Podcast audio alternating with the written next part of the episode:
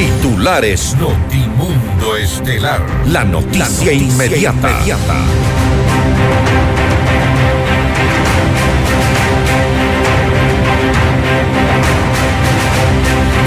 El gobierno no investigará a Danilo Carrera involucrado en supuesta trama de corrupción en empresas públicas porque no hay elementos concretos. Tras nuevos audios sobre presunta corrupción en empresas públicas, el gobierno confirma que iniciará investigaciones y una acción más contundente. Iván Correa, secretario de la Administración Pública, solicita a los gerentes de las empresas públicas poner su cargo a disposición. Revelan detalles de la información encontrada en el celular de María Belén Bernal, víctima de femicidio. Desencanto de los jóvenes por la política obliga a los candidatos a seguir tendencias desesperadas, según explicó José Rivera, experto en comunicación digital. Andrés Guamán, candidato a la alcaldía de Rumiñahui, ofrece la eliminación de impuestos para personas de la tercera edad. En la información internacional, el presidente de Brasil, Lula da Silva, removió a 40 militares que estaban a cargo de la seguridad del Palacio Presidencial el día de los ataques de seguidores de Jair Bolsonaro. La policía de Perú inició el desbloqueo de vías en el norte del país mientras la marcha contra la presidenta Dina Duarte avanza hacia Lima.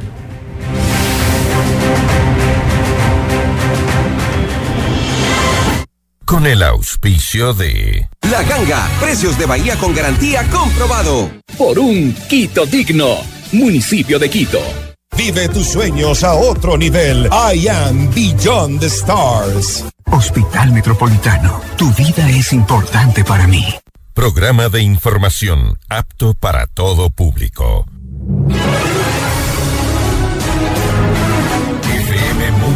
98.1 presenta Notimundo Estelar.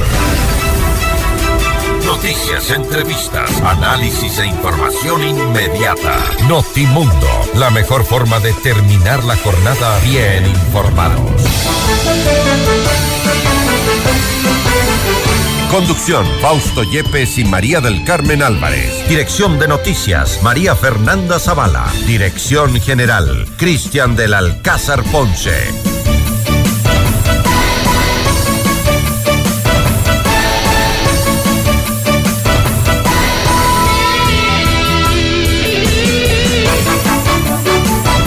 Importante remesón en el gobierno tras denuncias de supuestos actos de corrupción que involucrarían a los gerentes de empresas públicas. Mientras tanto, desde la eh, Secretaría de la Administración Pública se ha pedido la disposición de todos los cargos de quienes ostentan las gerencias de estas empresas. Tendremos detalles más adelante. Amigos de FM Mundo, bienvenidos a su espacio estelar de la información. Soy Fausto Yepes y junto a María del Carmen Álvarez les contamos ahora mismo lo más destacado en las noticias. María del Carmen, buenas tardes. Muy buenas tardes, eh, Fausto y amigos, como siempre, gracias por acompañarnos en este espacio informativo. Revisemos enseguida nuestra agenda de entrevistas.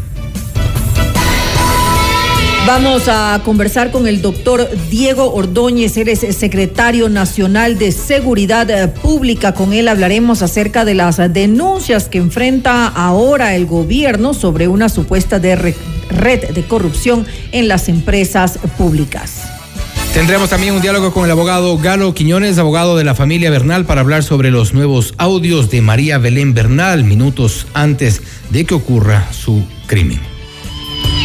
Y con el doctor Francisco Andino, exministro de Salud y exgerente del Hospital Teodoro Maldonado Carbo, hablaremos acerca de nuevamente pues el tema de la salud, hasta qué punto se ahonda la crisis y mientras tanto médicos son agredidos por la falta de insumos en las unidades de salud. Para nuestra audiencia en Cuenca, recuerden que Notimundo es retransmitido por Radio Antena 1 90.5 FM. Puedes también conectarte a FM Mundo Live a través de nuestra fanpage en Facebook, FM Mundo 98.1 Quito, Ecuador, y disfruta de las entrevistas exclusivas y nuestros noticieros completos con la más alta calidad. También suscríbete a nuestro canal de YouTube, FM Mundo 98.1, la radio de las noticias. Aquí comenzamos, bienvenidos. Le mantenemos al día. Ahora, las noticias.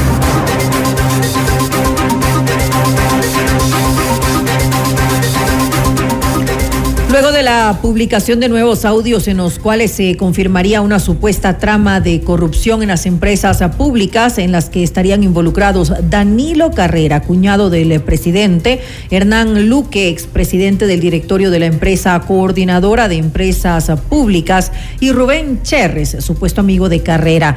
El ministro de Gobierno, Francisco Jiménez, anunció en Notimundo la Carta una acción más contundente, así como nuevas investigaciones semana pasada pues vimos una serie de afirmaciones, alegaciones que no nos parecía que tenían ninguna consistencia y simplemente como la fiscalía había sugerido que iba a intervenir, pues dijimos ya que la fiscalía intervenga y nosotros prestaremos todas las facilidades sin ningún problema. El día de ayer, lunes, sin embargo, salieron otros audios en los que hay afirmaciones de cifras e imputaciones que igualmente deben ser investigadas y que obviamente ameritan una acción más contundente por el contenido de esas declaraciones. Yo creo que hay un tema muy claro de contenido entre lo que fue difundido la semana pasada y lo que ha sido difundido esta semana, que amerita pues de cierta manera el cambio de postura del gobierno. Sin embargo, la, la posición nuestra es invariable y yo creo que tiene dos puntos que son medulares para este tema. Primero,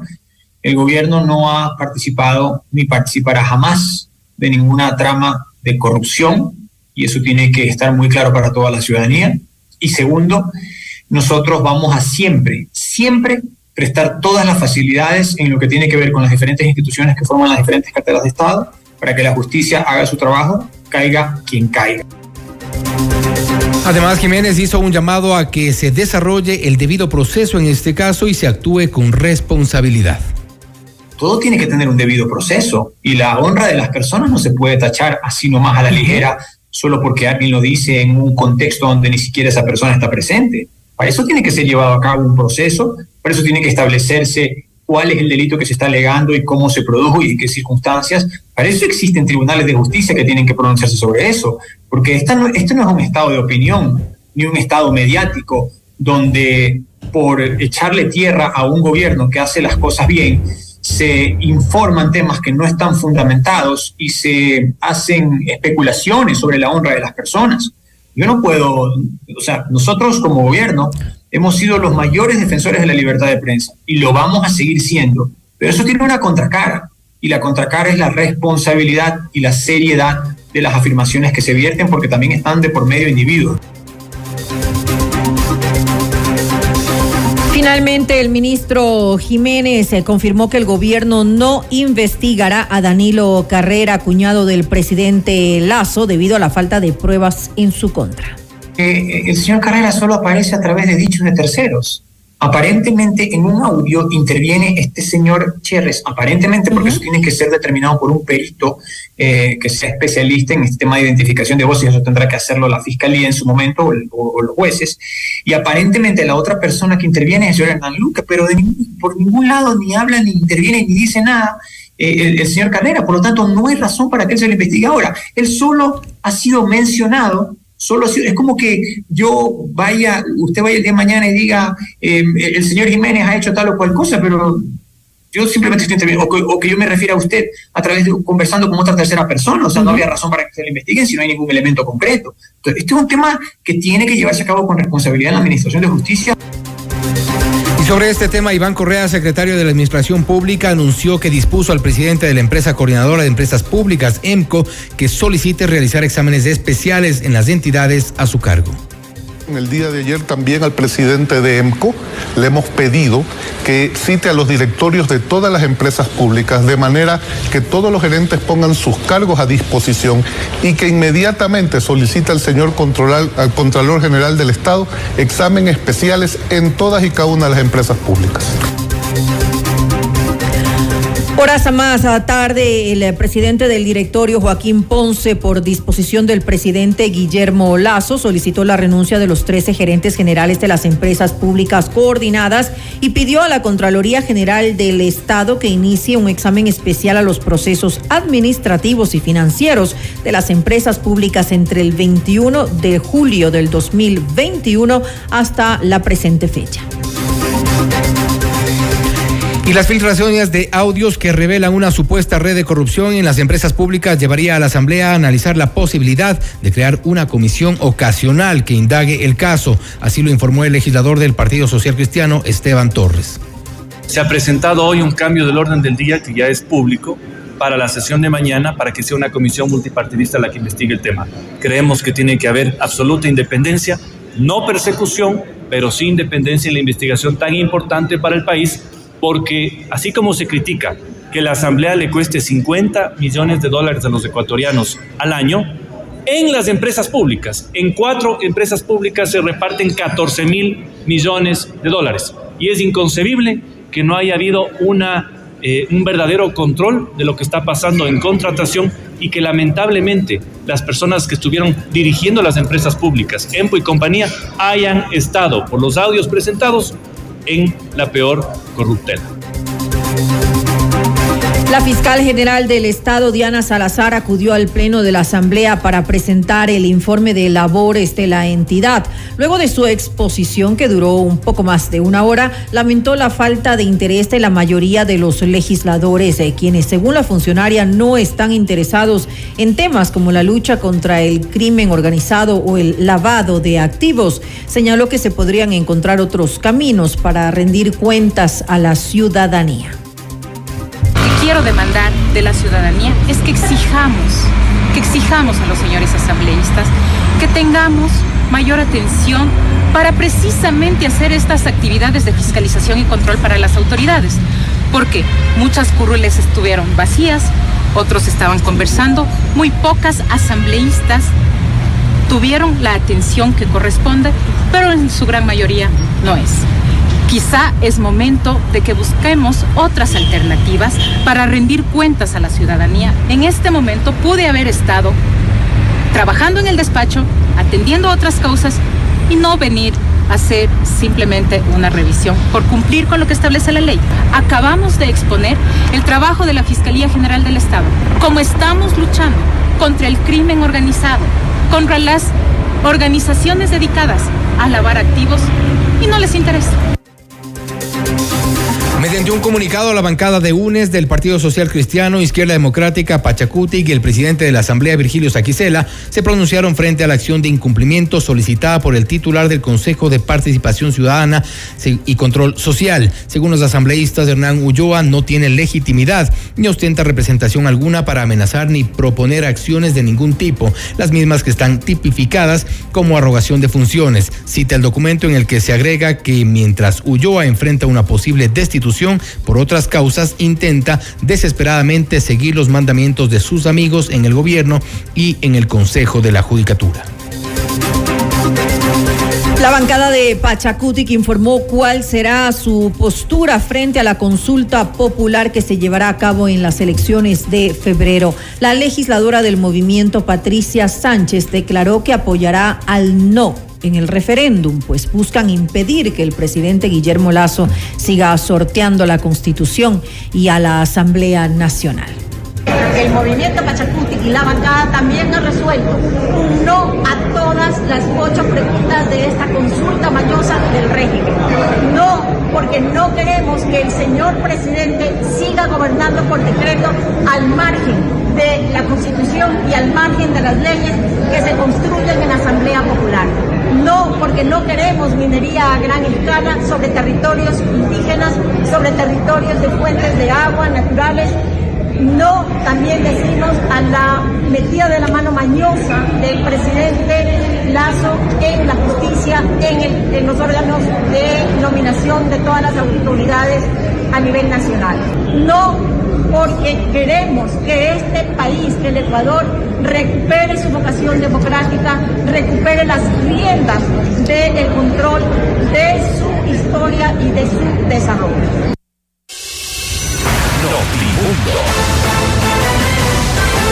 Información inmediata. La rehabilitación vial en Quito está en marcha. Las parroquias antes olvidadas hoy están siendo atendidas para tener mejor movilidad. El municipio de Quito está trabajando por un Quito digno. Confirmado Melendi en Quito. El cantautor español viene para presentarnos en vivo su nueva gira Likes y Cicatrices. Viernes 12 de mayo en el Coliseo Rumiñahui a las 20 horas y 30 minutos. Preventa exclusiva Produbanco hasta el miércoles 18 de enero en www.ticketshow.com.es. Melendi Tour Likes y Cicatrices. Por supuesto te lo trae Top Shows. 100% de suites vendidas. Aprovecha e invierte en los últimos departamentos y oficinas disponibles en Allan Beyond the Stars, Baile Park. Visítanos en la República del Salvador y Moscú y llama al 098-854-6364 o también puedes ingresar a allanbeyondthestars.com. Puedes conectarte a FM Mundo Live a través de nuestra fanpage en Facebook, FM Mundo 98.1 Quito, Ecuador, y disfruta de las entrevistas exclusivas y los noticieros completos con la más alta calidad. También suscríbete a nuestro canal de YouTube, FM Mundo 98.1, la radio de las noticias. Volvemos. Objetividad y credibilidad. Notimundo Estelar. Con María del Carmen Álvarez y Fausto Yepes. Regresa enseguida. Decisión Ecuador 2023. Con Jorge Ortiz. Este viernes a las 8 horas. Solo por FM Mundo 98.1. Inicio del espacio publicitario. Cuando el calor ya no se soporta y la humedad es asfixiante, llega la ganga de la semana para refrescar tu vida y cuidar tu bolsillo. Aprovecha del 16 al 22 de enero. Llévate un Split Wellspring de 12.000 BTU con autolimpieza y refrigeración clase A en cuotas desde 24 dólares. La ganga, precios de Bahía con garantía. Comprobado. 100% de suites vendidas. Aprovecha las últimas unidades e invierte en los fabulosos departamentos y oficinas disponibles en Ayan Beyond the Stars, Baile Park. No pierdas la gran oportunidad de ser parte del mejor proyecto inmobiliario de Quito, en donde disfrutarás de una vida llena de servicios y confort. Departamentos listos para entrega a mediados de 2023. Visítanos hoy en República del Salvador y Moscú. Comunícate al 098 854-6364 o ingresa en iambeyondthestars.com. Vive tus sueños a otro nivel. Carlos, en un segundo una noticia cambió por completo nuestras vidas y nos recordó lo importante que eres para nuestra familia. Y es que nada me hace más feliz que verte jugando con los nietos. Gracias a la cirugía con el robot Da Vinci del Hospital Metropolitano, Carlos seguirá disfrutando del amor de su esposa y de toda su familia. Hospital Metropolitano, tu vida es importante para mí. Conoce más de nuestros servicios llamando al 1-800-H-Metro o en nuestras redes sociales. Quito quiere un cambio seguro. El cambio seguro es vivir en un Quito donde los emprendedores sean apoyados sin trabas y sus negocios funcionen de una manera sencilla, ágil y segura. Yo sé cómo hacerlo. Pato Alarcón, alcalde. Alcaldes, CNE 2023. Descarga nuestra increíble app FM Mundo 98.1 para escucharnos y vernos en vivo. Hasta aquí la publicidad. Continuamos en Notimundo Estelar. Información inmediata. Tras la filtración de audios sobre una presunta trama de corrupción en las empresas eh, públicas, el ministro Francisco Jiménez afirmó en Notimundo a la carta que el gobierno no investigará a Danilo Carrera, cuñado de Guillermo Lazo, porque por el momento no hay elementos concretos que lo involucren en este caso. Esta es la entrevista de Fausto Yepes, hoy con... El contacto a esta hora es con el doctor Diego Ordóñez, secretario nacional de Seguridad Pública, para hablar sobre las denuncias de supuestos actos de corrupción en empresas públicas. Una denuncia por la que enfrenta eh, algunas exautoridades del gobierno y ya se han tomado algunas acciones aparentemente. Doctor Ordóñez, gracias por estar con nosotros. Bienvenido. Buenas tardes, muchas gracias por la invitación. Doctor, este, y bueno, se ha dispuesto ya en estas últimas horas, eh, se ha pedido el cargo, eh, la disposición del cargo de los gerentes de las empresas eh, públicas y hay esta, esta denuncia sobre la cual se, se, se, ha tomado algunas acciones, o al menos el presidente ha dicho que va a tomar acciones respecto de Hernán Luque concretamente. No obstante, de esto ya se había hablado meses atrás. Este, ¿Cuál va a ser la acción concreta de aquí en adelante? Yo quisiera señalar un, elemento que sirva para el contraste. En el pasado, cuando se producían este tipo de denuncias, el gobierno cerraba filas en torno a los corruptos, les hacía homenajes, actos de reconocimiento y pedía o ordenaba a jueces y fiscales que exoneren a los delincuentes. La respuesta del gobierno cuando hay una evidencia, ¿por qué no se reaccionó antes? Es porque no había evidencia el día de ayer, independientemente de quién puso a circular esos audios, hay una evidencia, ¿no? Que puede ser refutable en términos de lo judicial, pero irrefutable en términos políticos y comunicacionales, y frente a lo cual el gobierno ha reaccionado. ¿Y reacciona en qué sentido? Diciendo, como ya lo hizo en el caso, de una conversación anterior con la asambleísta Villavicencio, con la total y completa apertura de la información para que se investigue todo lo que tenga que investigarse. ¿Por qué el gobierno no hace investigación de sus casos? Porque la duda, yo creo que es una duda entendible, de que no puede no haber la suficiente imparcialidad de eh, las investigaciones que haga el gobierno. Y por eso es que en el día de ayer, que visitamos junto con el secretario de la Administración a la doctora eh, Salazar, fiscal general de la Nación, le dijimos pues que lo que podemos hacer es comprometer el compromiso de político, obviamente, y administrativo del gobierno para que se haga la investigación a la profundidad que se, que se requiera. Que ¿Qué es lo que ustedes, doctor Ordóñez, qué es lo que ustedes puertas adentro del gobierno han conocido ya en estas últimas horas respecto de Hernán Luque? Porque ahí se habla eh, de montos importantes de dinero en esos audios y el presidente ha dicho y ha pedido que se los ubique tanto a Hernán Luque como a Rubén Cherres.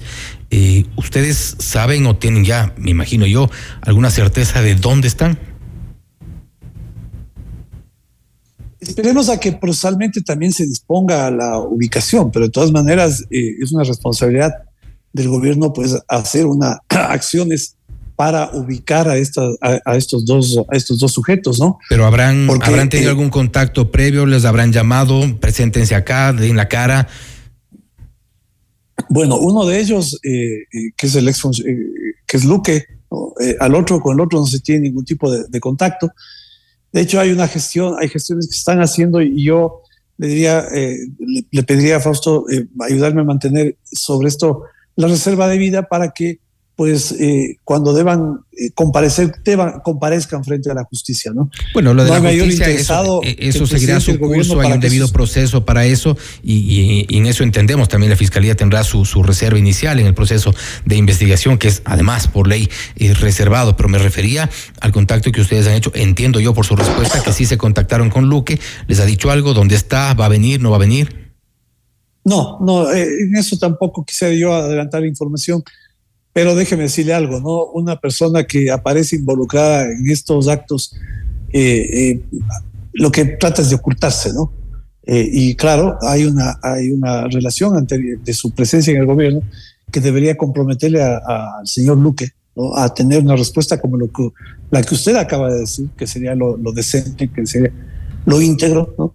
Porque aquí lo que tenemos que garantizar es que la justicia se haga, se cumpla y esta gente se cometió actos de corrupción, pues tiene que rendir cuentas, ¿no? Y, en eso lo que tengo, el gobierno lo que tiene que hacer es ayudar para que la justicia opere como debe operar. Dentro de estas mismas investigaciones se ha dicho que desde la policía, eh, inclusive un año atrás, y me refiero a, la información que ha circulado eh, a través del medio digital, eh, La Posta, que es precisamente lo que nos convoca, el tema que nos convoca esta vez a la entrevista también, este, que Mauro Vargas, el general Mauro Vargas, ya tenía de alguna forma identificados estos problemas, estos supuestos actos de corrupción desde, dicen, al menos un año. Nunca supieron ustedes nada de esto. Yo creo que es muy importante, a propósito de la pregunta que usted me hace, eh, insistir en una aclaración que publicó institucionalmente la policía. Y en esa aclaración la policía hizo saber que ese informe no existe. Lo, tan pronto desmienten ustedes. ¿Perdón? Lo desmienten ustedes. No, no, lo desmiente la policía. Mire, tan pronto yo escuché de este supuesto informe, yo me comuniqué con los generales de policía, con el general, específicamente con el general Mauro Vargas, que era director general de inteligencia, al que eh, le atribuían la autoría de este informe. Y yo le pregunté sobre el informe y me comentó que él no conocía nada al respecto. De todas maneras, pedí una, y el ministro del Interior lo propio, una profundización en cuanto a establecer si es que había o no un informe de este estilo, ¿no? Porque tampoco es que sea tan difícil de, ubicarlo, ¿no? La, se aludió a que era un informe de inteligencia, de policía. Eh, la conclusión fue al final del día. Pues, Aparentemente, y de lo que yo debo entender de las denuncias, lo que se, se, ha publicado en estas horas, es que no era necesariamente un informe de inteligencia de la policía, pero que el general Mauro Vargas tenía perfectamente ubicada la supuesta estructura de corrupción. Bueno, en Le han cualquier caso, seguramente a él. me imagino que dentro del gobierno deben estar interesados en que todo quien sepa algo sobre estas eh, denuncias, pues dé a conocer o, diga algo. Tampoco Luis Verde Soto eh, se, ha dado por enterado. Sí, pero mire, en el caso específico de este informe, yo le ratifico lo que ha dicho la policía. No, no existe ese informe. Ese informe no es elaborado por la policía. Ahí hay una falsedad en cuanto al informe. La semana pasada si mal no recuerdo, perdón, jueves o viernes, la policía hizo una aclaración eh, informando pues que ese informe no ha sido elaborado por la policía. Lo que usted señala es la verdad. Obviamente al gobierno le interesa tener la mayor cantidad de información. Yo tengo una relación permanente con toda la estructura de, eh, inteligencia de policía, del área de investigación, precisamente en el propósito de mantener una línea de información respecto a todos aquellos casos que tienen que ver con que tienen que ver con la seguridad, ¿no?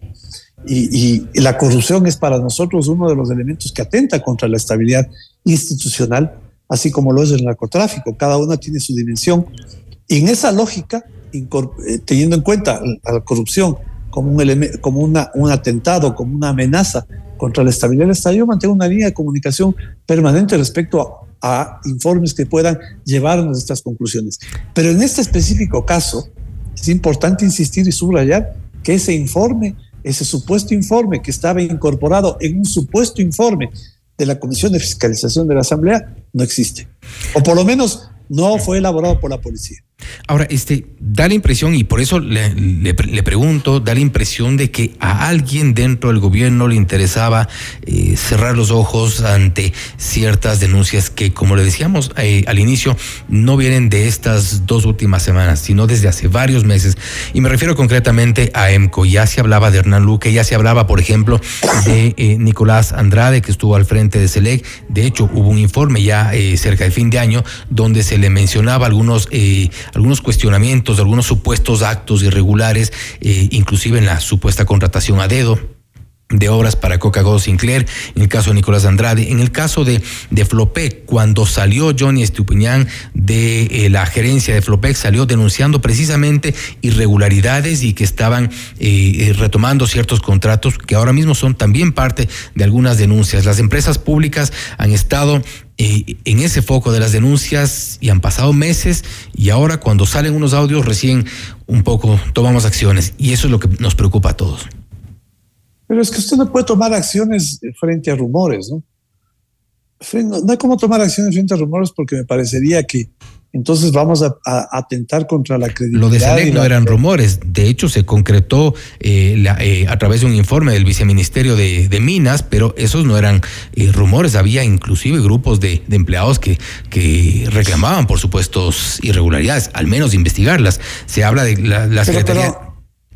Pero, usted me dice de SELEC con un informe del Ministerio de Minas de SELEC con el informe del, viceministerio de Minas y de Energía y Minas cuando eh, de la doctora o ingeniera Enid Carrión ah, bueno, pero, un informe. Pero eso significó, eso provocó la salida del gerente, pues. Sí, pero mucho después de que se, el, propio ministro apenas entró, pidió pidió que se deje eh, insubsistentes algunos nombramientos, algunas eh, remociones de cargos. El propio ministro hizo denuncias. Mire, en el caso, en el caso, de, en el caso del, del persona que usted menciona de Selec, Nicolás Andrade. Tan pronto, tan pronto hubo un, pronunciamiento de la, de la viceministra, se procedió a pedir la renuncia. Y el señor está fuera y ha sido removido. Ahora, no es que hay, no es que haya pedido renuncia por actos que tengan que ver, que sean reñidos con, con, la moral. Y porque usted me dice, ¿por qué ahora reaccionan? Porque hay unos audios. Antes, si hay, si hay rumores, ¿no? y, y, normalmente, mire, en estos, en estos temas hay lamentablemente muchas cosas que se dicen y muchas cosas que pueden tener sustento. Pero el día, y que fue lo de la semana pasada y que tiene que ver con lo que usted acaba de aludir hace un momento. Mire, mire usted cómo es que se puede levantar una, una denuncia con un informe de la policía que es falso. Ahora que termino, que termino la entrevista, le voy a enviar por vía WhatsApp la aclaración, la comunicado que envió la policía. Pero, fíjese usted, no es que todo aquello que se dice necesariamente tiene que ser cierto. Ahora, cuando hay una evidencia como la que se exhibe el día de ayer, ¿cuál ha sido la reacción del gobierno? La reacción del gobierno ha sido inmediata. Hay que, hay que, hay que adoptar, porque, porque ahí tenemos una evidencia. Entonces, distingamos los momentos, ¿no? No es, eh, Rausto, y en esto quisiera eh, también eh, tratar de aclarar una, una, apreciación suya, en el sentido de que a alguien le ha, ha, querido que esto, que esto no se vea. No, no. Aquí no hay nadie Seguramente a Luque. que quiera tapar. Bueno, la, posiblemente. Seguramente dice, a Cherres. Eh, sí, sí, bueno, Cherres no es, de, no, es de, no, es, no es empleado del gobierno, ¿no? Pero bueno, Pero tenía, tenía... Usted, acaba, usted acaba de señalar el caso de Luque. Tiene, ahí hay un elemento que nos debe llegar a pensar que ahí había una manipulación por todo lo que se señala en, los, en, en estos audios. Tiene, usted razón. Por eso hay que investigar. Pero lo que yo, no, lo que yo creo que sobre esto ¿no? Es importante eh, precisar y reflexionar respecto a, a, qué alcance queremos darle a todo esto. ¿no? Ahí tenemos un hecho, un hecho concreto, una evidencia, una, una, una implicación de un, un exfuncionario del gobierno que salió en un noviembre y de un individuo eh, eh, que, no estaba en el gobierno, con, que estaban sentados a tratar de, armar un, un negocio turbio. Esto es una evidencia y hay que entenderlo en esos términos. Pero lo que a mí me preocupa ¿no? es cómo con cierto morbo se pretende extender esto, a, extender todo este, este, este, este, este tramado de, de, esta corrupción de estas dos personas para intentar implicarle al presidente o tratar de implicar al gobierno como que si el gobierno tuviese, como se ha dicho, redes de corrupción. Bueno, eh, eh, mire, como, como, usted mencionaba mire, al inicio, yo creo que son parte, eso será también parte de las investigaciones, porque tampoco podemos defender a todos cuando ya tenemos una persona que al menos de momento, de lo que debo entender, no aparece, nos referimos a Hernán Luque, eh, no sabemos cuántas personas más podrán estar salpicadas y hay varias empresas públicas, y estamos hablando de los sectores estratégicos, estamos hablando de las empresas públicas pudo haber pasado de todo. Estamos hablando de CNT, Selex, Enel, Petroecuador, Flopec. Do, dos observaciones respecto a ese tema, eh, eh, Fausto. La primera, nosotros hemos heredado una burocracia de los últimos 15 años. Claro que en los puestos de, de libre relación hay gente como el señor Luque que fue nombrado por el gobierno, por el presidente Lazo, que traicionó la confianza del presidente. Pero tenemos una estructura de niveles hacia abajo, que es una estructura heredada, y en un área en donde hubo muchísimos actos de corrupción en el pasado. Este es un primer elemento que hay que considerar. Y además protegidos por leyes que amparan a, los servidores públicos. ¿no? Uno segundo, es la reacción del gobierno frente a este, este hecho. Este, a este hecho. Es, como usted acaba de señalarlo, un, un, una inconducta o un, un, presunto delito que tiene que ser investigado por la fiscalía, que tiene que ser investigado por, por, por, por los jueces, o por la fiscalía para ser la sancionado por los jueces. Uh -huh. Bueno, eso es lo que esperamos, que eso es lo que, que, hemos dicho que hay que hacer. No hemos dicho no hay que investigar. El, el, esto, es es un montaje eh, como que se calificaba en el pasado y se estigmatizaba la gestión de a quienes denunciaban. No, y quiero ratificar un tema además, eh, Fausto, que es muy importante, ¿no? Porque en todo este, todo este armaje donde se quiere extender, pues, esto más allá de lo que el, el hecho permite, también se afirma que el gobierno intenta callar a aquellos que denuncian. Bueno, yo quisiera recuperar la memoria que el presidente Lazo ha dado una batalla democrática por reducir al mínimo posible los impactos negativos de la ley Mordaza en el ejercicio periodístico. Un gobierno, un presidente que da una batalla democrática para que los periodistas puedan opinar, investigar, no puede estar siendo acusado de un gobierno que intenta callar a nadie. Pero y, y, entiendo a, lo que se refiere y hace, hace pocas horas, bueno, ayer Fundamedios emitió una alerta donde dice que Carlos Vera recibió un mensaje del secretario de Seguridad del Gobierno, Diego Ordóñez, es decir, usted, quien le reclamó por replicar la investigación del portal La Posta sobre el supuesto caso de corrupción. ¿Fue así? Mire, yo tengo una larga amistad con Carlos Vera. Y lamenté y le dije, lamenté que una conversación que es privada con mi amigo pretenda ser usada como una cuestión que tiene que ver con la, una postura del gobierno frente al ejercicio periodístico, ¿no? Pero eso ya puede ser interpretado como una, como una intención de, de, callar a los medios, en este caso, pedir que no saquen. No, no. Y Mire, yo, es la, de Carlos Vera, la competencia o potestad que puede tener el gobierno para pedir a un medio de comunicación o a un periodista que saque o deje de sacar algo? pero eso es un tema, eh, eh, obviamente, eso no así, pero mire usted, en esto yo creo que hay que, hay que, hay que guardar las proporciones, ¿no? Hay que guardar las proporciones. Mire, yo soy profundamente respetuoso de todos los medios. Usted sabe, cada vez que ustedes me requieren, yo estoy aquí. A, sin ninguna limitación, a preguntar todo lo que, todo lo que usted quiera preguntar. ¿sí? Pero en el, en el espacio de lo coloquial, siempre hay un espacio en donde se pueden debatir y discutir puntos de vista. Yo con muchísimos periodistas tengo una, un, un, un permanente diálogo, ¿no? En donde me dejan saber sus opiniones, yo también los, las mías. Es un diálogo democrático, ¿no? Aquí no existe ninguna intención de, de de, de, perseguir a nadie, ¿no? Lo que sí no, le parece un pedido, ¿no? Ahora, y pasadas unas horas, ¿no le parece que fue un desatino hacer esa llamada? No, no, para nada. Para nada, absolutamente para nada. ¿La volvería a hacer? No, eh, como tengo una relación personal con muchísimos ¿no? periodistas, tengo la libertad de dejar saber mis puntos de vista también, ¿no? Eso no quiere decir de ninguna forma, eh, o sea, usted vea los actos públicos, los actos del gobierno, son actos que han estado orientados fundamentalmente a defender la libertad de expresión, ¿no? Y, eh, pero eso sí, con responsabilidad, ¿no? Donde sí hay problemas, Fausto, es cuando hay personas que, aduciendo, ejercen el periodismo, inventan cosas como la que acabamos de, como lo, que acabamos de mencionar en su momento. O cuando me fraguaron a mí ¿no? un supuesto diálogo con el abogado de un narcotraficante. ¿Por qué? y a pesar de que además yo le pedía fundamedios, porque yo le pedí a Fundamedios que también sobre eso dijera algo. Bueno, no dijeron nada, a pesar de que yo demostré que eso era mentira, ¿no? Pero bueno, ahí estamos. Es la realidad, está bien, cada cual actúa conforme corresponda a sus puntos de vista. ¿Por qué señalar a rajatabla que lo que se dijo, se denunció, se ha expuesto la semana pasada es una total mentira y lo de ahora, eh, pues sí le damos crédito al punto de dar por sentado que ha traicionado la que Hernán Luque ha traicionado la confianza del presidente. ¿Por qué lo uno sí, por qué lo otro no? Eh, Francisco Jiménez, el ministro, eh, había dicho, dijo en sus declaraciones, amerita este cambio de postura.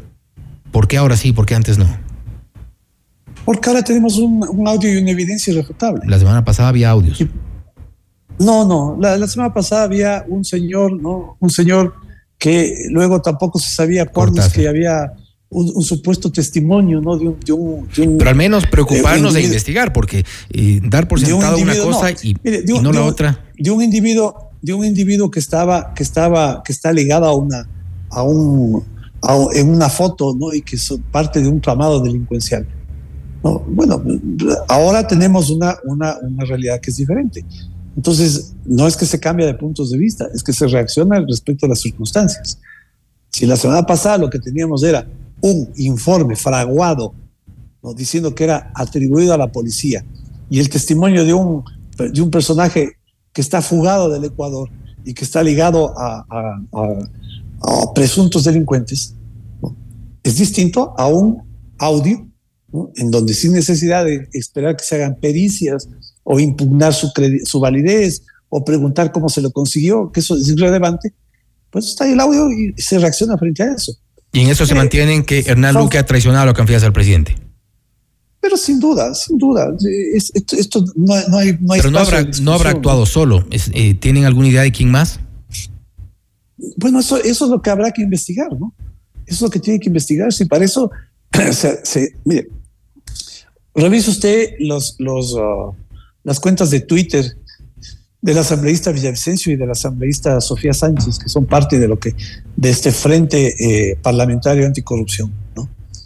Bueno, ellos están informando que han recibido 3.000 contratos, 3.000 contratos de CENEL y SELEC por alrededor de 600 millones de dólares.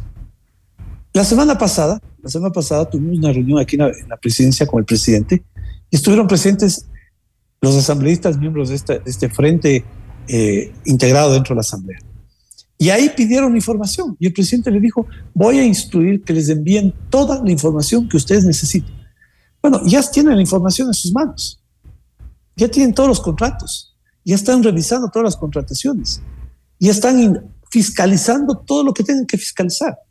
Y ellos han informado que van a entregar la información a la Fiscalía y a la Contraloría. Nos parece extraordinario. Esto es lo que así tiene que funcionar una sociedad democrática y así tiene que funcionar un gobierno íntegro. Y sin duda esperamos no estamos bloqueando Sí, sin duda esperamos nosotros que eh, las investigaciones avancen y también no solo lo que le corresponde evidentemente a la Fiscalía, sino que puertas adentro del gobierno se pueda abrir las puertas y también prender la luz para saber quién actuaba con Hernán Luque, de quien ustedes han confirmado que ha traicionado la eh, confianza del presidente. No quiero eh, dejar la entrevista sin hacerle consulta sobre dos temas específicos relacionados con esto. También, en el caso de Luis Verde Soto, de la Secretaría Anticorrupción, este, ¿cuál ha sido la función de él? Porque supuestamente se trabaja en prevención, más no en la detección de casos de anticorrupción, pero ha sido muy cuestionado, de hecho, en estos últimos días a propósito de las denuncias. Dos de 30 instituciones eh, y se implementaron alertas y, bueno, se ha cuestionado la, la, baja eh, efectividad de esta Secretaría. ¿Han pensado en cambiar? Yo le decía no, no para nada. Yo le decía hace un momento, eh, Fausto, que eh, hemos heredado una burocracia de los últimos 15 años. Y hemos heredado sistemas y hemos heredado una forma de, de conducta que tenemos que modificar.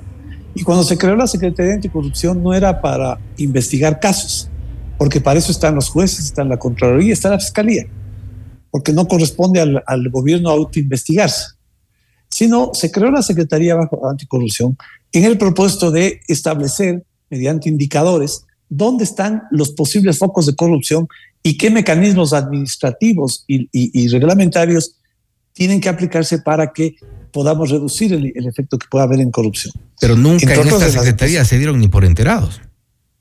¿Perdón? Nunca en esta Secretaría se dieron por enterados. Es, que la, es que la Secretaría revisa procedimientos, revisa procesos, ¿no? Eh, eh, niveles de decisión, proceso, la, la, estructura en la que se va elaborando un, un contrato, se van tomando decisiones, es lo que tiene que hacer. No recibe denuncias, no recibe denuncias, no procesa denuncias. Es una institución que lo que está llamada es, con colaboración internacional, a vigilar los procedimientos y establecer junto con las unidades de control, Contraloría, unidades financieras, los puntos críticos.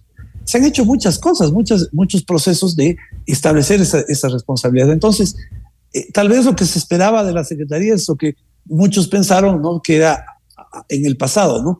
Que había una comisión anticorrupción. no, pero al menos esperábamos que en esos puntos críticos entren las empresas públicas, entre eh, EMCO, entre bueno, no, no, hemos sabido hasta ahora, perdón, perdón eh, eh, Fausto, pero, pero, Fausto, lo que tenemos ahorita de, de, los, de los audios, ¿no? de lo que tenemos en los audios, es el intento, el pedido o el armaje de un, negocio turbio, donde pretenden lucrar de, alguna cosa. Pero ahí no tenemos ninguna evidencia, ni, se apunta a ningún contrato, a ningún proceso, a ninguna adjudicación. Entonces, cuando usted me dice, ¿no? Ahí debe estar la Secretaría. Bueno, la pregunta es, ¿en qué contrato, en qué adjudicación? No existe esa información. Hay, insisto, una conversación entre dos individuos que están armando un negocio y tratando de buscar lucrar indebida e inmoralmente de, de- de esa- de esas posiciones en las que estaban, de la posición en el caso del gerente de EMCO. Finalmente, el pedido de que pongan los gerentes de las empresas públicas a disposición su cargo es parte ya de un proceso de depuración integral del gobierno. Bueno, no es una depuración del gobierno, ¿no? estamos hablando de una parte en donde, como le decía hace un momento, es necesario profundizar más en una evaluación de la gestión ¿no? y una y, y, bueno Pero es un intento de verificar, ¿no? depuración, porque es ahí donde se ha Sí. detectado los problemas. Sí, pero exacto, pero cuando hablamos del gobierno, el gobierno tiene eh, un montón más de otras instituciones, ¿no? Estamos hablando de un, un- un focalizado en lo que es las empresas, en las empresas, eh, en las empresas públicas, ¿no? que manejan la, la mayor cantidad de recursos del país. Estamos hablando de todos los sectores Así estratégicos. es, así es, así es. Es una parte. Así ¿no? es, y hay que. Quizá la más la gar-. ¿qué, garantía, ¿Qué garantía hay de esto? No, mire, ¿qué garantía? Bueno, la gente que está al frente pues, tiene que presentar, tendrá que, tiene que justificar eh, sus, sus logros en cuanto a, a resultados. ¿no? Eh, y cuando se hagan investigaciones, lleguemos a la conclusión de que hubo procesos indebidos en adjudicaciones, ¿no? en, en contratos, bueno, habrá, hay que aplicar la ley hay que, y con toda la fuerza y sin ninguna, y sin ninguna eh, pri- privilegio a nadie, perdón, ni, ni pretendiendo la impunidad en favor de nadie. ¿no? Perfecto. Con esto cierro. Eh, doctor Ordóñez, eh, muy, muy puntual esta respuesta porque queda un poco también de lo que, de lo que se ha dicho en estas eh, semanas, en estos días, desde la Secretaría de Seguridad Pública. ¿Se están usando hoy por hoy gastos reservados? No, no, no. Vea, es otra de las infamias, disculpen usar esta expresión, ¿no? Yo no administro lo- los gastos especiales. Los gastos especiales tienen una norma legal que establece quién los administra y una forma de rendición de cuentas ante la Contraloría. Los gastos especiales no es que son eh, eh, un- uso de libre de dinero, tienen que justificarse a- ante, la- ante, las, ante las autoridades. Yo no tengo nada que ver en la, la administración de gastos especiales. Perfecto. Esto es, mire, es parte de las cosas, y ojalá haya oportunidad de hablar, porque a propósito que usted menciona, también se han, levantado otro tipo de, de- de infamias que no corresponden a los hechos. Y aquí hay que tener mucho cuidado, Fausto, porque los ciudadanos, las personas honradas, tenemos un patrimonio, y nuestro patrimonio es nuestra honra. Y tenemos que pedir también que aquellos que intentan perjudicarla indebidamente no lo hagan, aun cuando pretendan hacerlo eh, justificando que de eso se trata periodismo de investigación. Periodismo de investigación, ahí tenemos audios. Lo otro, cuando se pretende construir relatos que destruyen la honra de forma indebida, arbitraria, malintencionada, también hay que señalarlo. Hay que señalarlo. Hay que decirle, no hay, no, hay una patente como para perjudicar la honra de quienes lo único que tenemos es eso como nuestro patrimonio. Y por eso le agradecemos por eh, su tiempo, doctor Ordóñez, por las respuestas a todas las inquietudes que hemos eh, planteado desde este espacio respecto de todo lo que se, eh, se, se comenta ya en la opinión pública, los audios de los cuales inicialmente fueron cuestionados también, ahora se ha salido, han salido otros nombres de los cuales ya se ha procedido a un tema de investigación, primero en el ámbito de la Fiscalía y esperamos también que haya esta anunciada depuración en el gobierno nacional. Doctor Ordóñez, gracias por haber estado con nosotros. Muchas gracias, siempre estoy a la orden y ustedes saben cuando necesiten con toda libertad para preguntar lo que ustedes consideren conveniente. Por eso Muchas gracias. directamente con ustedes. El doctor Diego Ordóñez, secretario nacional de Seguridad Pública, hablando sobre las denuncias de supuesta, una supuesta red de corrupción en las empresas públicas. Se ha confirmado o han dicho desde el gobierno que eh, Hernán Luque, el exgerente de la empresa coordinadora de empresas públicas EMCO, ha traicionado la confianza del presidente de la República. De momento no se sabe su paradero. Esto es Notimundo Estelar, siempre bien informados. Objetividad y credibilidad. Notimundo Estelar. Con María del Carmen Álvarez y Fausto Yepes. Regresa enseguida. Decisión Ecuador 2023. Con Jorge Ortiz. Este viernes a las 8 horas. Solo por FM Mundo 98.1. Inicio del espacio publicitario. Llegó la temporada de calor y con esto se armó porque se armó. Te hablo de la ganga de la semana, como una oferta buenísima para mantenerte más fresco que una lechuga. Aprovecha y llévate un aire Split Wellspring de 12.000 BTU en cuotas desde 24 dólares. No lo dudes, ahorra y refrescate con la ganga. Precios de Bahía con garantía. Comprobado. Quito se transforma con el plan de rehabilitación vía. Estamos rehabilitando más de 280 vías renovadas. Infórmate sobre los cierres viales en quito.gov.es slash cierres viales para que la movilidad mejore para todos. Por un Quito digno. Municipio de Quito. Autorización número 418. CNE, elecciones 2023. Quito quiere un cambio seguro. El cambio seguro es vivir en un Quito donde los emprendedores sean apoyados sin trabas y sus negocios funcionen de una manera sencilla, ágil y segura. Yo sé cómo hacerlo. Pato Alarcón, alcalde. Alcaldes, CNE 2023. Todos los programas mírelos en nuestro canal de YouTube, FM Mundo Live. Fin del espacio publicitario.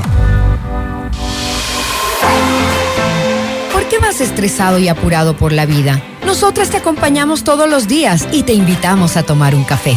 Somos Nicole, Carla y Marisol. con buena música, información de actualidad, entretenimiento y bienestar. ¿Qué más puedes pedir desde las 14 horas de lunes a viernes por 98.1 FM Mundo? Continuamos en Notimundo Estelar con María del Carmen Álvarez y Fausto Yepes.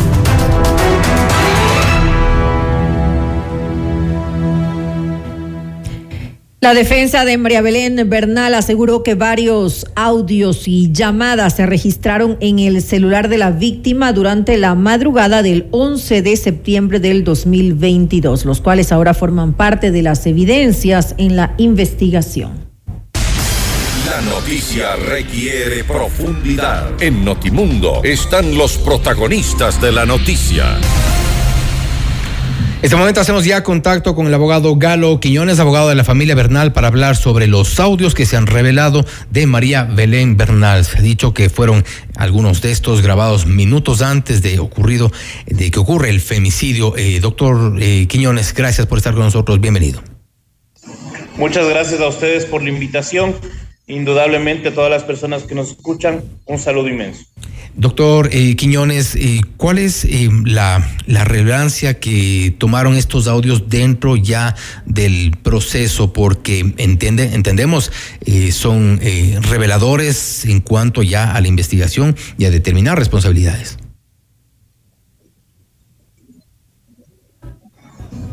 Bueno, indudablemente, esto ha generado primero una conmoción a toda la sociedad y segundo, resulta de este mismo audio la revisión y o revocatoria de la medida de la cadete Jocelyn Sánchez, persona procesada. Pero ¿cuál es la relevancia? Como sacó el Twitter la Fiscalía, ha salido en varios medios de comunicación, existe con este contenido de este audio la prueba de cómo ocurrió el femicidio y cuál es la participación directa de cada persona. Entonces, en este audio se ve envuelta eh, Germán Cáceres, se ve envuelta Belén- María Belén Bernal y obviamente también la persona que se encuentra procesada, en este caso es el subteniente Camacho. ¿En qué parte del audio podríamos interpretar que se lo involucra al teniente Camacho? Bueno, obviamente él ha sido procesado por el delito de omisión. Nosotros esperamos que Fiscalía General del Estado haga lo correcto en derecho y plantee la acusación en la audiencia preparatoria evaluatoria de juicio. Nosotros haremos lo propio, pero obviamente en el caso del teniente Camacho tenemos la omisión por dejar de hacer. Es decir, él podía y tenía la oportunidad de precautelar la vida y seguridad de María Belén Bernal y no lo hizo de manera ¿Cómo- deliberada. ¿Cómo podía saber Camacho lo que estaba ocurriendo? Si hemos conversado incluso con su abogado y de acuerdo al, al- al testimonio de Camacho, eh, él no, no logró establecer que había en ese momento una agresión, incluso había ruidos y él no escuchó precisamente la agresión como tal. existen una entrevista del subteniente Camacho donde dice que escucha ruidos, donde dice que escucha como una pelea de pareja. Posterior a eso existe un parte policial y este parte policial que él emite, él manifiesta fehacientemente que... Si él eleva el parte policial, policial no hay omisión. Él está reportando y es lo que ha dicho su defensa. La defensa de, del teniente Camacho ha, reconocido que fue inmediatamente a dar parte de lo que había escuchado, lo que había eh, ocurrido en ese momento.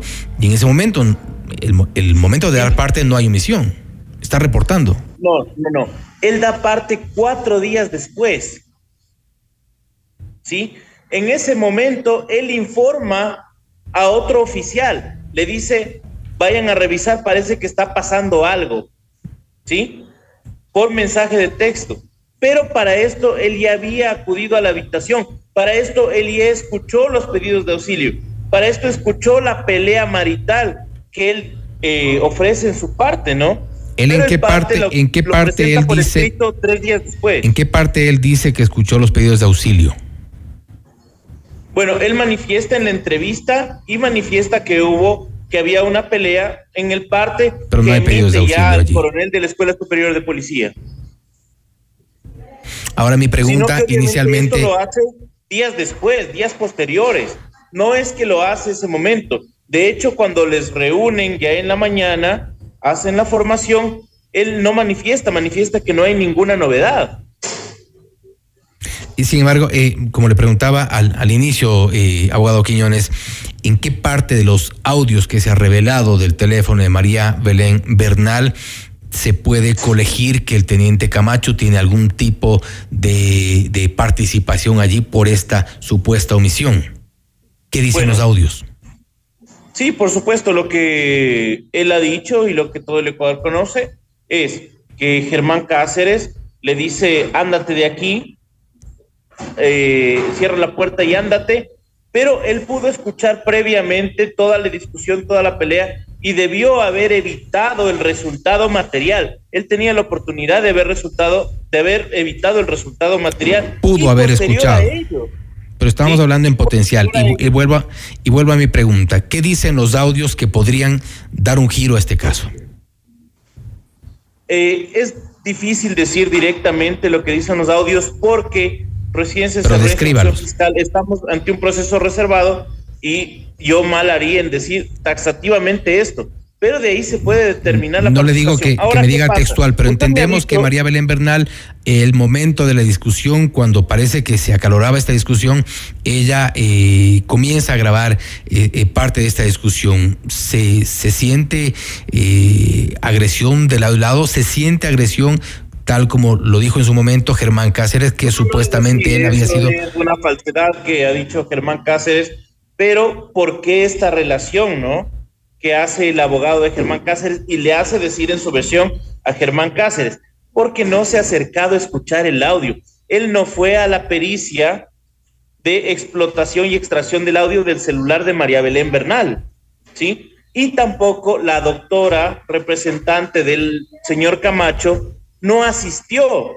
Tuvo que volver a pedir una diligencia que se realizó recién este domingo para escuchar el audio.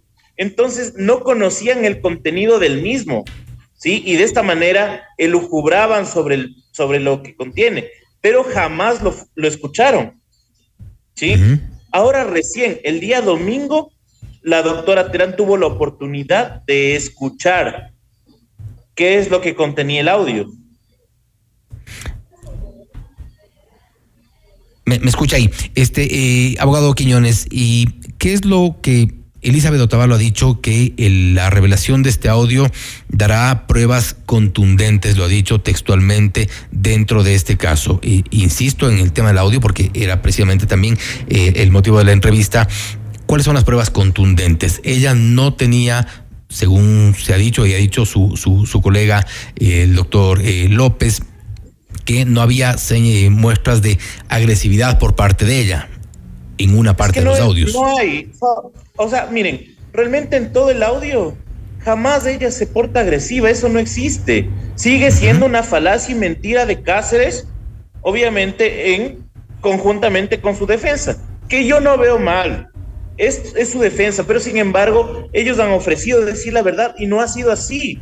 No sé, y lo digo públicamente, si es porque existe falta de defensa por el abogado de Cáceres que no asistió a escuchar este audio y claro, por eso le sugiere a su defendido manejarse de esa manera, porque obviamente recién el audio se volvió a abrir el domingo y volvió a no acudir.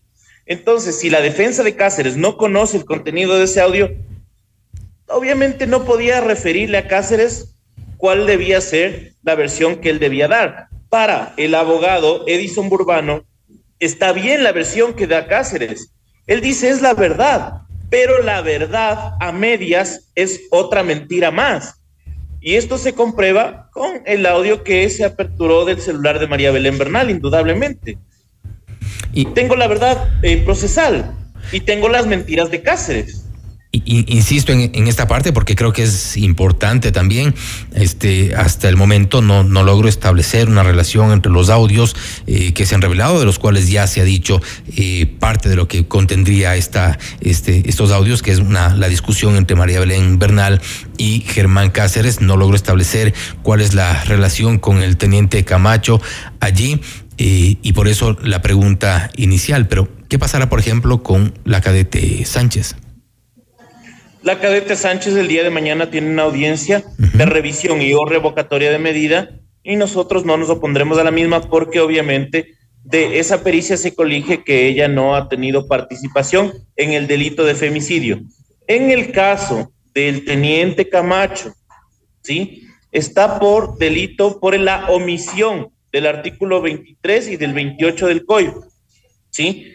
Él tenía el deber de actuar, él podía haber evitado el resultado material el momento en que apenas escuchó que ya había una mujer que no debía estar en el castillo de Creyscore, había una discusión en el castillo de Creyscore, él como policía debía actuar, ¿sí? El actuar no es mandar un mensaje, parece que aquí pasa algo. El actuar es coger, entrar a ver qué pasa, ¿sí? Y obviamente, si era el caso, impedir que se dé esa muerte de María Belén Bernal. Estamos Entonces, en el tiempo exacto que el teniente Camacho tenía para actuar, se dio la muerte de María Belén Bernal. Y pocos segundos después, él abre ya la puerta de Germán Cáceres y Germán Cáceres dice, ándate, lo que todo el mundo conoce, ándate de aquí, cierra la puerta, otra vez ándate.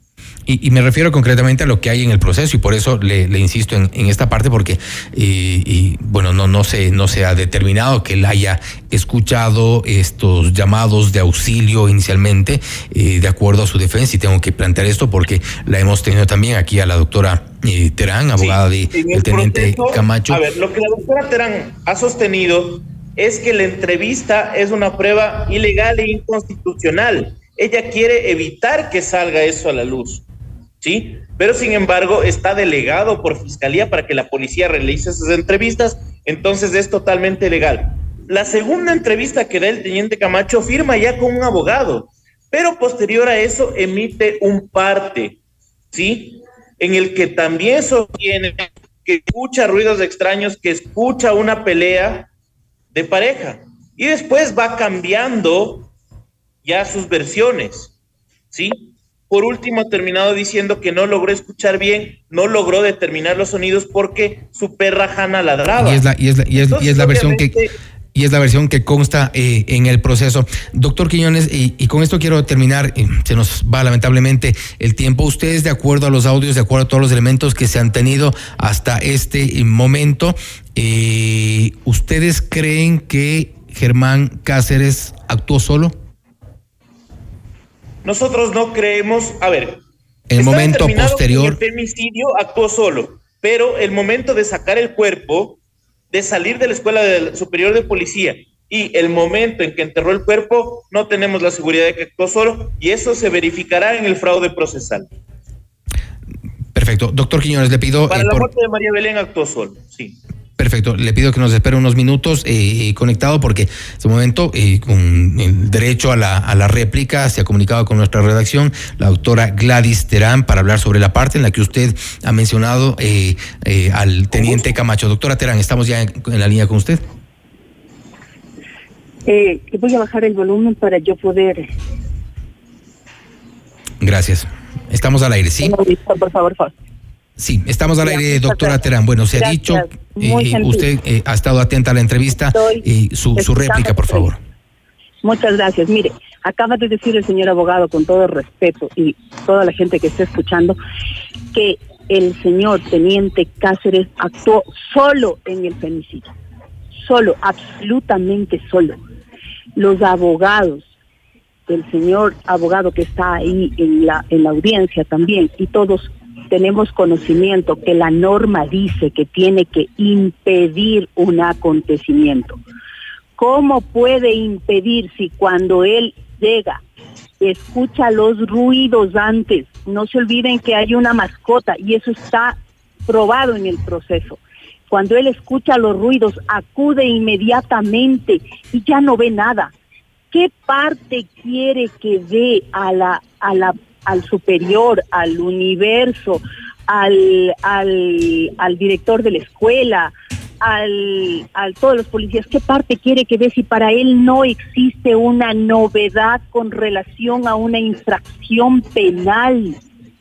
Se da novedades cuando pasa algo realmente eh, que, que, que cause alguna alguna conmoción para la persona que está que está viendo eso en ese momento que sería que sería el policía. Doctora Él Terán. está dormido. Doctora Terán, el doctor, eh, el abogado Quiñones ha dicho que eh, Camacho escuchó los llamados de auxilio y que él debió ingresar al cuarto para impedir lo que, lo que estaba ocurriendo, para ser Gracias, parte de... Fausto. Con todo respeto, el señor abogado está faltando a la verdad. Y que conste que yo no he sido la que estoy revelando, que quede muy claro para la fiscalía y para todo el país, que yo no estoy revelando elementos de convicción que se nos juró, se nos hizo jurar que callaríamos. Y sin embargo se están revelando a todo el público, que le quede claro a la fiscalía después que quiera seguir acciones, que las siga contra las personas que han revelado. Pero como yo no he sido la que he revelado, sino el abogado de la defensa, te puedo decir que no son así las cosas.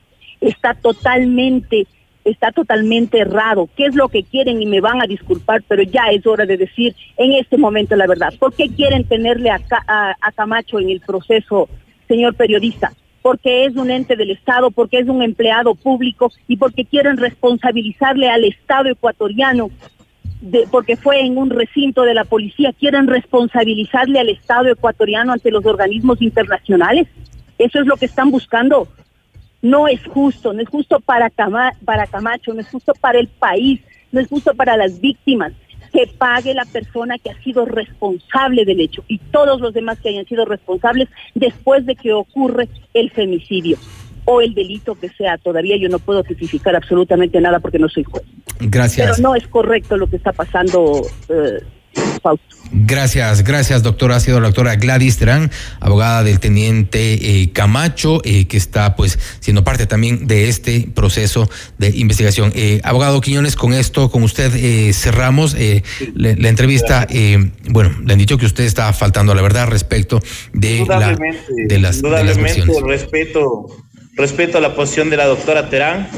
Le recuerdo también a la doctora Terán que ella en la audiencia en la que se formuló a cargo del teniente Camacho ni siquiera presentó la documentación necesaria para hacer defensa del mismo. Pero sin embargo, no voy a sacar ese tipo de cosas porque me parece que es un tema más bien procesal, que ella lo entiende de diferente manera. Sin embargo, nuestra posición, conjuntamente con la Fiscalía General del Estado, ha sido buscar la verdad, buscar la justicia y obviamente tenemos elementos de convicción suficientes para creer que el teniente Camacho tiene es responsable por el delito de por el delito de femicidio, pero por omisión, ¿sí? De su actuar, de, su- de cumplir con su deber. Ahora, claro, indudablemente la doctora Terán ha manifestado que yo he faltado a la verdad creo que no, no ha manifestado que existen dos entrevistas, que existe el parte. Sobre eso no se ha referido. No basta solo con decir que Galo Quiñones eh, no dice la verdad. Sin embargo, de eso ha referido que se está revelando, eh, no sé. Información que juraron no revelar. decir difusión de información restringida. Eso no se ha, eh, no se ha revelado. Finalmente, los periodistas nos preguntan, yo le contesto, y si ella tiene algo que denunciar, que lo haga. Finalmente, nosotros sabemos defendernos, por supuesto que sí. Gracias, abogado Quiñones. Nosotros eh, hacemos nuestra parte desde el periodismo y es exponer las posiciones, en este caso, de los abogados, la defensa de quienes están eh, procesados eh, en este caso que ha conmocionado al país. Daremos seguimiento como corresponde y pues esta es nuestra función, mostrar su posición. Ha estado con nosotros el abogado Galo Quiñones, a quien agradecemos por habernos dado su tiempo y en esta entrevista. También se comunicó con nosotros la doctora Gladys Terán para rebatir y dar su réplica a lo dicho por el abogado Quiñones, abogado de la familia Bernal. Esto es Notimundo Estelar, siempre bien informados. Notimundo. Información inmediata.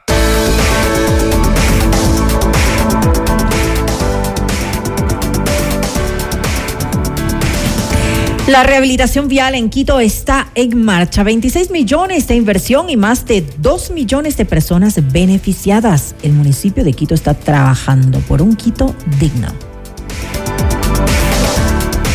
Top Shows eh, te trae a la gran estrella icónica de la música española, Ana Torroja, en su tour Volver.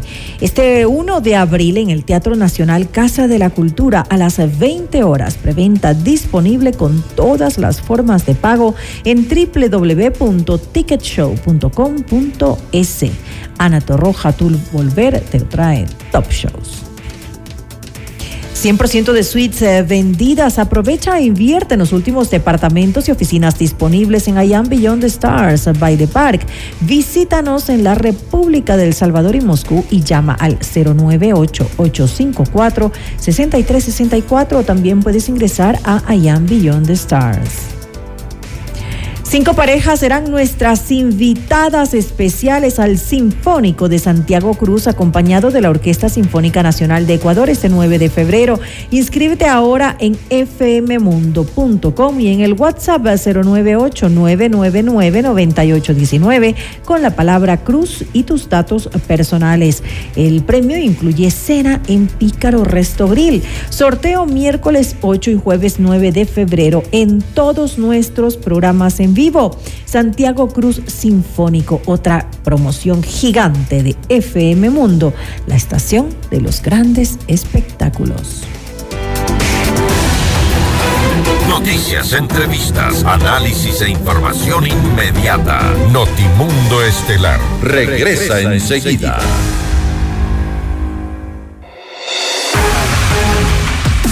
Ecuador 2023. Con Jorge Ortiz, este viernes a las 8 horas, solo por FM Mundo 98.1. Inicio del espacio publicitario.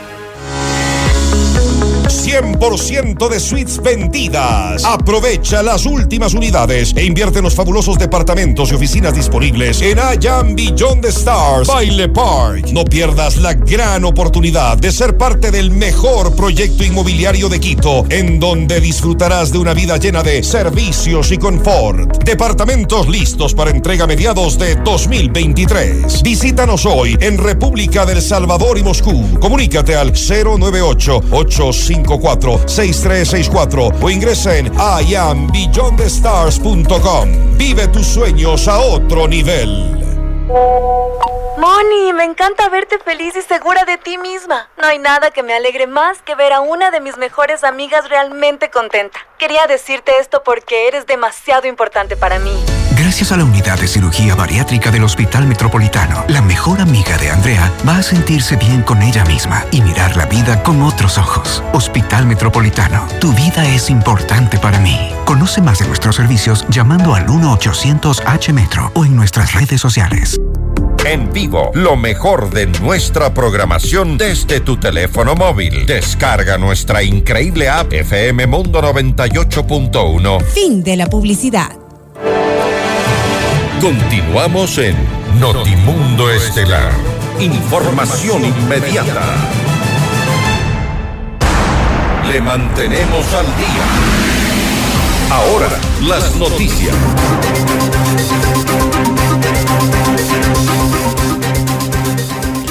La Asamblea admitió a trámite un pedido de amnistía para el ex canciller Ricardo Patiño por considerar que el caso por el cual se lo investiga afecta su libertad de expresión, reunión pacífica y el derecho a la resistencia establecido en la Constitución. Patiño está procesado por el delito de instigación supuestamente cometido el 27 de octubre del 2018 en la ciudad de La Tacunga. En una reunión del movimiento Alianza País al que pertenecía, se pronunció en un eh, discurso en el cual llamó a la resistencia frente a las medidas económicas tomadas por el gobierno de Lenín Moreno. El expediente será sustanciado por la Comisión de Garantías Constitucionales que controla el correísmo y Pachacutic. Y el presidente Guillermo Lazo promovió nuevos proyectos de energía limpia en Davos, Suiza, en donde participa en el Foro Económico Mundial. El mandatario insistió en la generación de acciones conjuntas para combatir la crisis global. Además, propuso a Ecuador como sede en 2025 de la conferencia diplomática para la firma del nuevo acuerdo global para combatir la contaminación por plásticos. Coincidimos en que ante un problema ambiental y sanitario global, solo caben respuestas globales. De ahí la necesidad de acciones multilaterales conjuntas entre estados, organismos internacionales, comunidad científica, academia, sector privado, ONG y sociedad civil. La voluntad y liderazgo de nuestros gobiernos son indispensables en la adopción de leyes y políticas públicas nacionales, así como también de acuerdos internacionales que nos permitan alcanzar la remediación ambiental. La prohibición de plásticos innecesarios, dañinos y tóxicos, el mejor, el manejo adecuado y seguro de desechos, la sustitución por alternativas sostenibles y la lucha contra el comercio ilegal de residuos.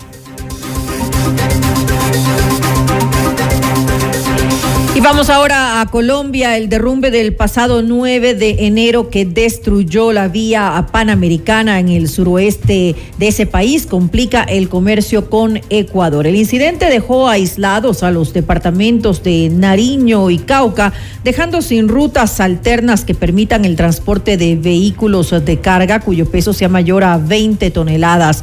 Esto provocó que aproximadamente 1.200 camiones y trailers quedaran varados en Nariño y en Ecuador. Frente a este tema, José Luis Aguilar, viceministro de Servicios del Transporte y Obras Públicas, anunció que en aproximadamente seis meses estará lista una vía alterna, mientras que la nueva carretera en cinco años. Noticias, entrevistas, análisis e información inmediata. Notimundo Estelar regresa, enseguida.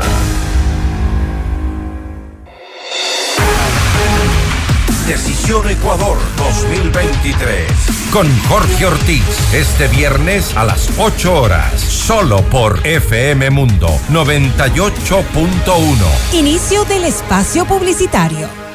Del 16 al 22 de enero se armó en grande el ahorro en La Ganga. Libérate del calor aprovechando la ganga de la semana y llévate un Split Wellspring de 12.000 BTU con autolimpieza y refrigeración clase A en cuotas desde solo 24 dólares. La Ganga, precios de Bahía con garantía. Comprobado. Quito se transforma con el plan de rehabilitación vía. Estamos rehabilitando más de 280 vías renovadas. Infórmate sobre los cierres viales en quito.gov.es slash cierres viales para que la movilidad mejore para todos. Por un Quito digno. Municipio de Quito. Autorización número 418. CNE, elecciones 2023. Quito quiere un cambio seguro. El cambio seguro es vivir en un Quito donde los emprendedores sean apoyados sin trabas y sus negocios funcionen de una manera sencilla, ágil y segura. Yo sé cómo hacerlo. Pato Alarcón, alcalde. Alcaldes, CNE 2023. Descarga nuestra increíble app FM Mundo 98.1 para escucharnos y vernos en vivo. Hasta aquí la publicidad. Continuamos en Notimundo Estelar. Información inmediata.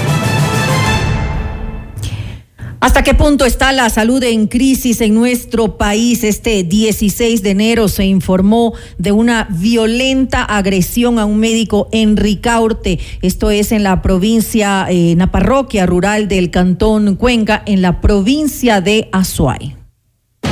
Vamos más allá de la noticia. Notimundo Estelar en FM Mundo con María del Carmen Álvarez.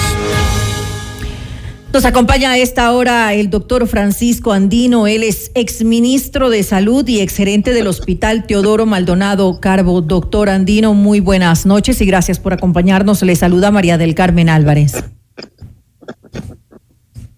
¿Cómo está? Buenas noches. Un saludo cordial a toda la audiencia y a este eh, digno programa. Doctor, gracias nuevamente por estar junto a nosotros. Es eh, terrible que los médicos ahora tengan que asumir responsabilidades que no les corresponden. ¿Qué pueden eh, hacer si obviamente no tienen los insumos necesarios para pues atender a los pacientes en las unidades eh, hospitalarias en las cuales se encuentran? Sí, bueno, primero compartir que desde hace aproximadamente una década viene nosotros la, la extremada judicialización del acto médico. El acto médico, nosotros, el deber objetivo de cuidado del médico es tratar pero esto no es Doctor Andino, le, Doctor Andino, qué pena, le tengo que interrumpir porque tenemos muchos problemas con su audio. Vamos a, llamarlo y para poder realizar esta entrevista de forma eh, telefónica. Es importante poder eh, conversar sobre lo que está eh, ocurriendo en estos momentos, la situación en la que se encuentran muchos médicos, sobre todo quienes están pues trabajando, prestando sus valiosos servicios en las zonas rurales, en situaciones en las que pues no cuentan con los insumos necesarios, no tienen medicinas, no tienen pues eh, la infraestructura tampoco adecuada para brindar la atención que se merecen obviamente los ciudadanos que se encuentran en esas eh, zonas. Sin embargo, pues eh, rechazamos todo tipo de violencia que se cometa, sobre todo cuando pues ellos no tienen mayores responsabilidades. Ahora sí, pues hacemos nuevamente contacto con usted, doctor Francisco Andino, por favor, para que nos comente. Buenas noches y creo que estamos ya en, la entrevista. Lo que estaba refiriendo era fundamentalmente el hecho de referir que el médico tiene un deber objetivo de cuidado y el deber objetivo de cuidado es cuidar la salud, recuperar precisamente ante la muerte, ante los efectos, todo lo que se pueda, pero basado en evidencias y basado también en una adecuada infraestructura y una dotación adecuada de medicamentos e insumos.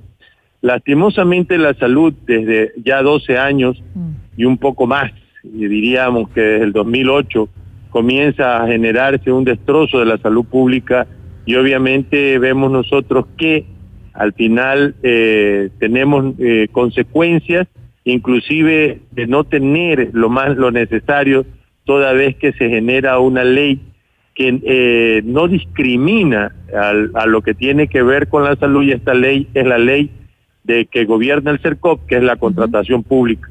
Y la contratación pública genera una gran cantidad de problemas que a la larga, la sumada a la centralización y a la extremada politización que existe en las áreas de salud, definen este hecho de que los médicos prácticamente se encuentran indefensos frente a la posibilidad de la enfermedad y la muerte y tenemos nosotros todavía una sociedad violenta que reacciona sin comprender y sin entender cuál es el rol del médico y cuál es el rol de los profesionales de la salud en cada uno de los subsistemas del Sistema Nacional de Salud en el Ecuador. Ahora, ¿qué, qué se hace necesario en esta eh, situación? Tal vez esto de que la eh, salud es eh, prioridad, no lo estamos viendo por parte del actual gobierno. Usted lo dijo hace un momento, esta, esta desatención se ha venido dando no solamente por este, sino desde hace ya más de 12 años. Han pasado algunos gobiernos en el transcurso de este tiempo. Sin embargo, al actual gobierno, ¿qué le correspondería hacer y, y qué es lo prioritario en esta situación? Bueno, los primeros pasos que deberían darse para la reformulación es, recuperar la salud pública. Y recuperar la salud pública, una es la institucionalización. la, institucionalidad ha sido rota, destruida. Eh, recordemos que por decreto en el 2012 el presidente Correa eh, destruye el Instituto Nacional de Higiene y con ello la soberanía que nosotros tenemos para el consumo de fármacos, alimentos y cosméticos. Ahora no se puede hacer un estudio laboratorial de ello y por eso nosotros estamos consumiendo medicamentos, alimentos y cosméticos basura, que en otras partes no la aceptarían. Todas partes del mundo tienen su sistema de regulación, como la FDA en los Estados Unidos y el EMA en, en Europa. Y así lo hacen todas las instancias precisamente para saber qué es lo que consume el ecuatoriano. Tiene siete, siete funciones, o tenía siete funciones el Instituto Nacional de Higiene, y entre ellas también vigilar los laboratorios, hacer la cero prevalencia, generar eh, vacunas.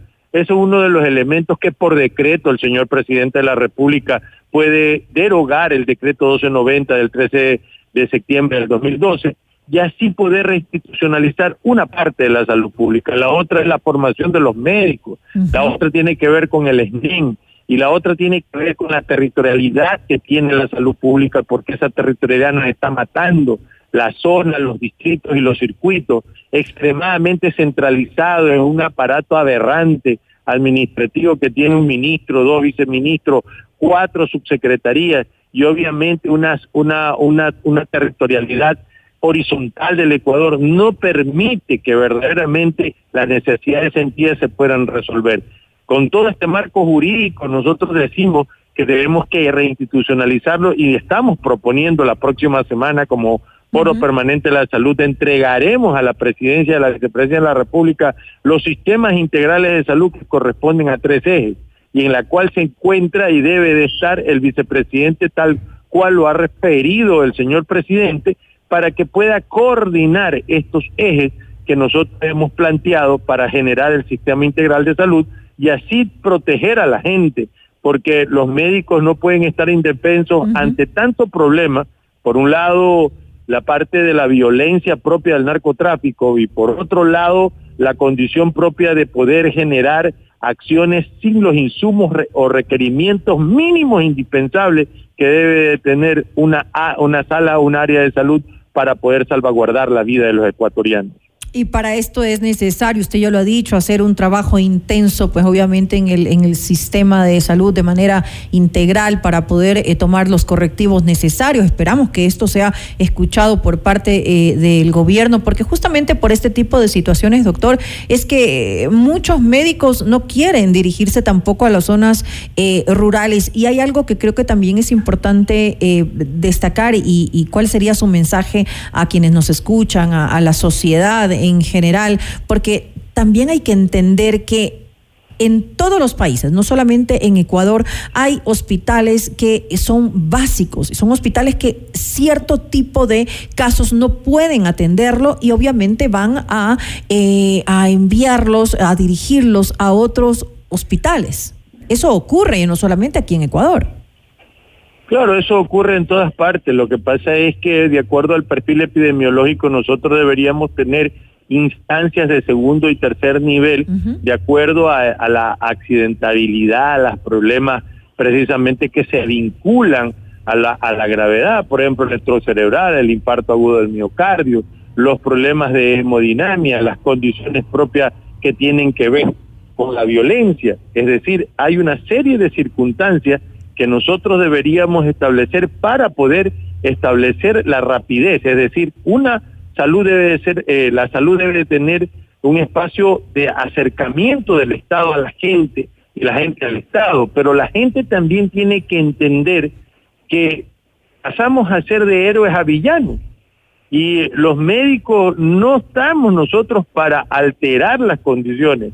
Si se, supiera, si se, si supieran cómo se trabaja con elementos tecnológicos nefastos, uno tiene que ingresar en una lentitud tan grande donde se cae cada vez y cuando el PRA, por ejemplo, hay que llenar una serie de cartillas y una serie de condiciones que no sirven para nada, porque inclusive la información epidemiológica que debe estar establecida de los CIBES alerta, obviamente hay que llenar cartilla tras cartilla, cartilla tras cartilla, sin resolver los, los problemas urgentes del país. Entonces, allí sí es necesario que inclusive también el, transporte aéreo sea parte de la condición de las ambulancias que deben de tener. Mire, por ejemplo, cada hospital en la ciudad de Guayaquil hay siquiera seis centros que tienen el puerto.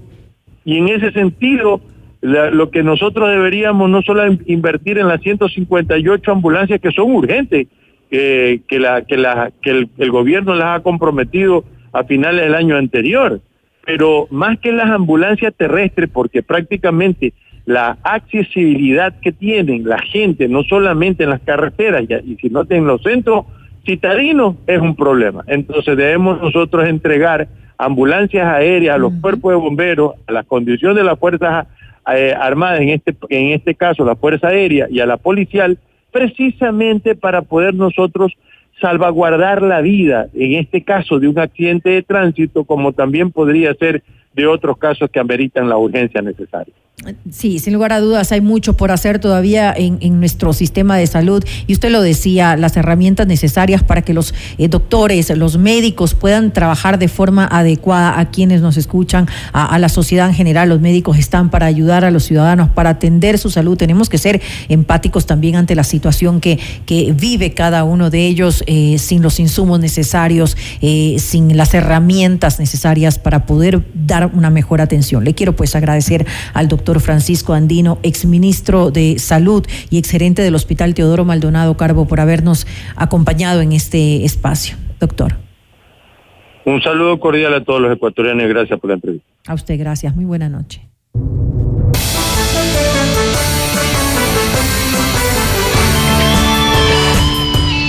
Y antes de finalizar algo de información internacional, el presidente de Brasil, Luis Ignacio Lula da Silva, anunció su decisión de separar a 40 militares que estaban encargados de la seguridad de la residencia presidencial el pasado 8 de enero, cuando se produjeron los fuertes ataques por parte de seguidores de Jair Bolsonaro. Según el mandatario, se abrirán investigaciones profundas del personal por sospechas de complicidad interna. Además, expresó su desconfianza sobre algunos uniformados que cumplen funciones auxiliares en las sedes de gobierno. Y la policía de Perú inició el desbloqueo de varios puntos en las carreteras del norte del país mientras el paro de organizaciones y movimientos sociales que reclaman la renuncia de la presidenta Dina Boluarte se dirige hacia Lima. La medida inició luego de que la mandataria se pronunciara en contra de los bloqueos de las vías en varias regiones y afirmara que la demanda del cierre del Congreso y de una asamblea constituyente es un pretexto para seguir tomando carreteras y quebrantando la institucionalidad en el país. Y hasta aquí llega Notimundo Estelar. Volvemos mañana con más información. Estén atentos a nuestra programación. Así es, gracias y que tengan una muy buena noche con nosotros. Hasta mañana. Hasta mañana.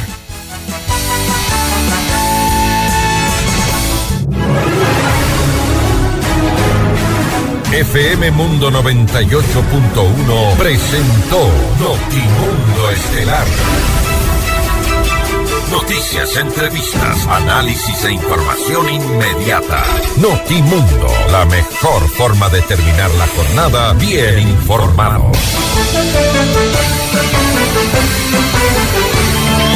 Conducción, Fausto Yepes y María del Carmen Álvarez. Ingeniería de sonido, Mauro Olivo. Producción FM Mundo Live.